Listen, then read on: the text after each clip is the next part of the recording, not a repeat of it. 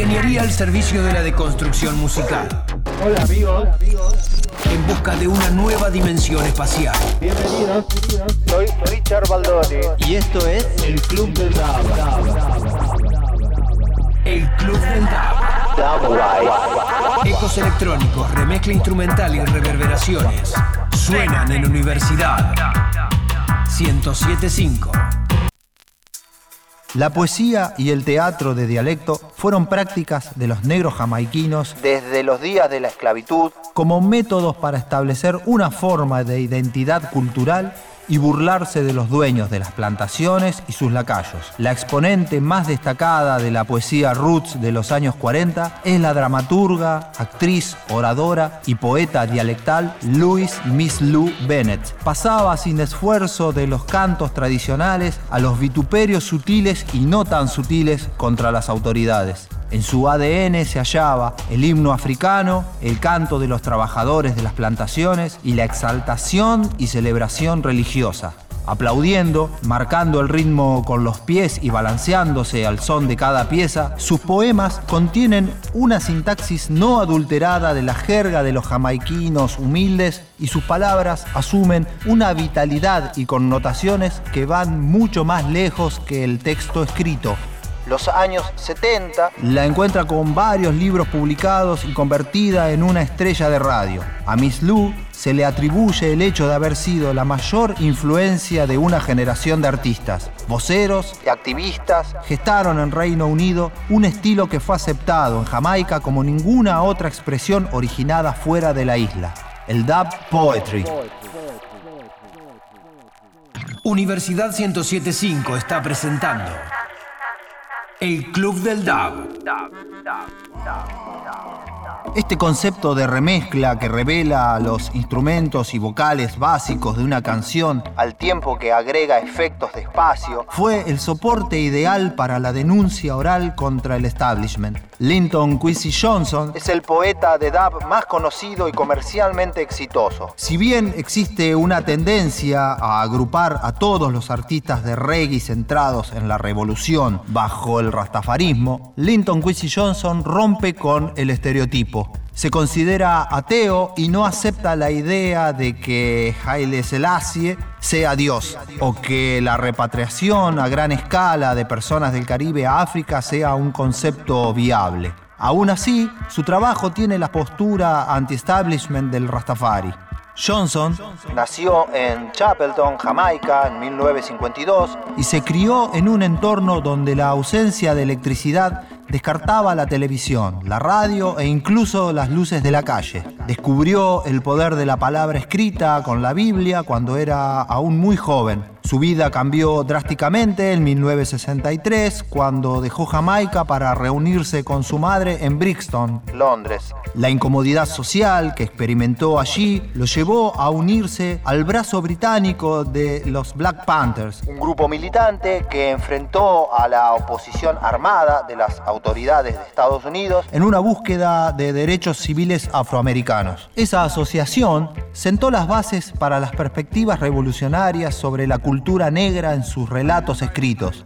Mucho antes de que comenzara a grabar, Johnson incorporó elementos musicales a su poesía. Impulsado por su participación en los movimientos sociales negros su necesidad de expresarse sobre el racismo, la victimización policial, la marginación económica que presenció en su comunidad de Brixton, él comenzó a actuar muy joven con bateristas rastas que lo acompañaban durante sus lecturas. Cita el ambicioso álbum triple Ground Nation de Ras Michael and the Sons of Negus de 1973 como principal influencia musical. Otras influencias fueron escritores afroamericanos, africanos y caribeños que enfocaron su lenguaje. El poeta barbadense Edward Caman White, la poetisa jamaiquina Miss Lou Bennett y el DJ pionero Big Jude. Johnson estudió sociología en el Goldsmith College de Londres, lo que condujo a la publicación de su primer volumen de poesía, Voices of Living and the Dead, en 1974. Actuando regularmente y participando de talleres dentro de su comunidad, comenzó a encontrar audiencia a través de la radio y TV. Su siguiente volumen impreso, Dead Beat and Blood de 1975, continuó abordando temas de racismo, política y crisis de la condición humana negra, destacando en este volumen el uso del patuá jamaiquino intacto, a pesar de su tiempo viviendo en Gran Bretaña. El debut discográfico se produjo en 1978, cuando Linton conoce a Dennis Bobel en una entrevista periodística y tras el encuentro decidieron poner música roots a su aclamado libro Dread Beat and Blood, originalmente lanzado con el seudónimo Poet and the Roots en el sello Frontline de Virgin Records. I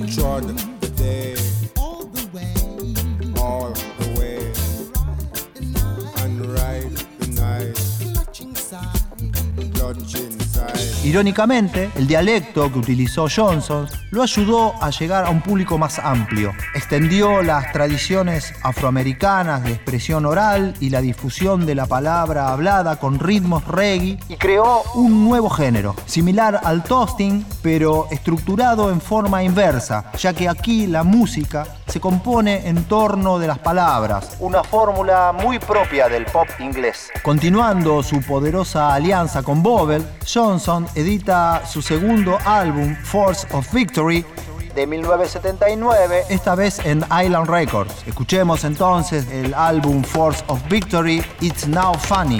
People saying this, people saying that about the youth of today, how them carrying on away, and it no funny, it no funny.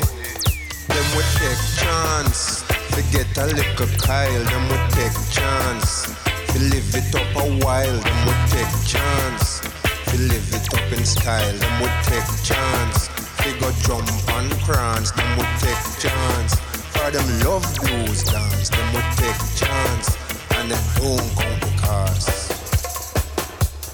People saying this, people saying that about the youth of today, how them causing a free, and it no funny, it no funny. Them would take chance, and them love cause ras. Them would take chance, them would skip them class. Them would take chance, figure up a little style. Them would take chance, and do it all the while. Them would take chance, but some of them last. Them would take chance, and them don't count the cost. People saying this, people saying that about the youth of today, how them realistic, and it not funny, it not funny. Them would take chance, to get a little college, them would take chance. With your little sister solid, them would take chance. For them feel them force, them would take chance. But them got no course, them would take chance. But them is not advanced, them would take chance. And them don't count the cost. People saying this, people saying that about the youth of today, how them realistic, and it not funny. No sir, it not funny. Ingeniería al servicio de la deconstrucción musical. El Club del Dub. Shock black bubble down beat bouncing. Rock wise tumble down sound music. Drop drum blood story. History is a moving is a hurting black story. Johnson dijo que el término dub poetry fue acuñado a mediados de los años 70 para describir el arte del DJ reggae. También usó el término para describir los poemas de prisión de Oku Onuora, conocidos como Orlando Wong, un escritor jamaiquino encarcelado por verse involucrado en un robo a mano armada. Inspirado en grupos como Black Panther Youth League, Black Panther Movement, Black Student Movement y el Rest Today Collective, Linton tenía una especial capacidad periodística para encontrar lo que da color a un relato. Contrarrestaba su aspecto académico y pulcro con un sentido del humor endiablado y ácido, junto con la contundencia que daban a sus poemas el uso de un patois fácilmente comprensible. Títulos como England is a Beach, The Great Insurrection y It's Not Funny son el reflejo de cómo estaban las cosas. Recordemos que en la Inglaterra de los 70 habían desempolvado ciertas leyes del siglo XIX para extirpar de la calle a mendigos y vagabundos, extendiéndose a cualquier sujeto considerado sospechoso, especialmente si era de color. Además, estaban los Special Patrol Groups, unidades especiales muy agresivas creadas con el propósito de peinar las calles. En el año 1980 introduce su poesía England is a Beach en el álbum Bass Culture, una acusación musical a la antigua patria colonial. Cause when the music met I tops, I felt the sting, knew the shock. Yeah. Linton Quincy Johnson in Dub fue también lanzado en 1980. Este álbum nos muestra a Bobel en su pico creativo. El operador de Sound System Software Hi-Fi, miembro de Matumbi y hábil productor, creador del Love Rock, fue capaz de gestar el entorno propicio para reforzar los mensajes de Johnson. Luego de una serie de enfrentamientos con Island Records por una desautorizada remezcla del álbum Making History, Johnson se va del sello en 1985. Él, afortunadamente, ya había formado su propio sello Linton Quincy Johnson Records en 1981 en una búsqueda de mayor o total independencia, pudiendo establecer su propia agenda y liberarse de restricciones típicas de las grandes compañías que tienden a requerir grabaciones cíclicas, horarios de gira sin tener en cuenta el estado de ánimo creativo del artista y de esta manera lanza material a su propio ritmo. En las siguientes décadas fueron editados el KJ in Dub volumen 2 de 1992 y el volumen 3 del año 2002. También escribió y presentó la serie documental de radio de la BBC El Mento y el Lovers Rock de 2005. Y esto es un ejemplo de los logros del rey inglés de final de los 70 y sitúa al dub poet entre los raros ejemplos de formas artísticas que se originan fuera de Jamaica y llegan luego a la isla con un gran impacto real. Nos vamos a despedir con dos temas, Reggae Free Pitch del Bass Culture de 1980 y pegadito el Pitch Dub del álbum Linton Quincy Johnson in Dub también de 1980. Everywhere you go, it's the talk of the day. Everywhere you go, you hear people say that the special patrol them a murderer, murderer. We can't make them get no further. The SPG them a murderer, murderer. We can't make them get no further. Cause them kill Blair Peach, the teacher. Them kill Blair Peach, the dirty bleeders. Blair Peach was an ordinary man. Blair Peach he took a simple stand against the fascists and them wicked plan. So them beat him till him life was done. And everywhere you go, it's the talk of the day. Everywhere you go, you hear people say that the special patrol them a murderer, murderer. We can't make them get no further.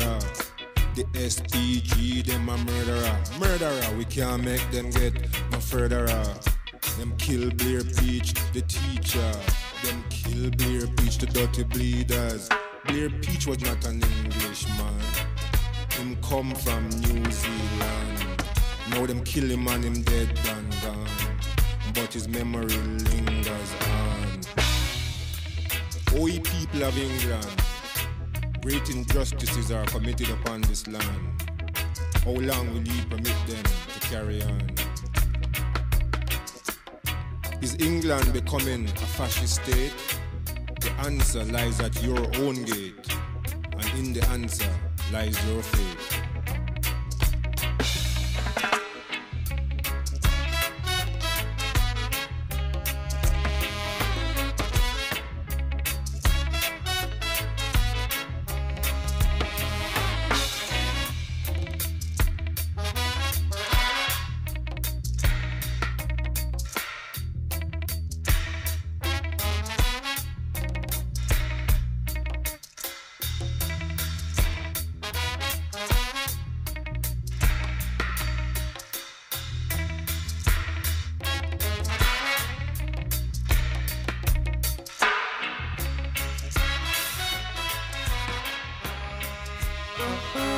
Escuchábamos Rega Fit Pitch y ahora pegadito nos vamos a despedir con su versión da Pitch Dub del álbum Linton Quincy Johnson In Dub. ¿Cuánto dub?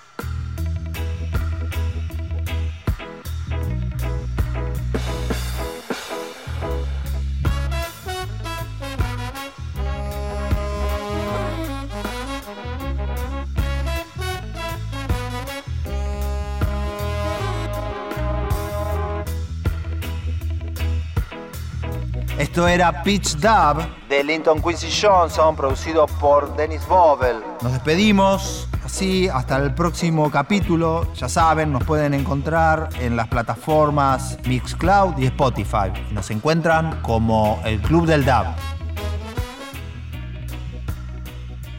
Universidad 1075 presentó El Club del DAB.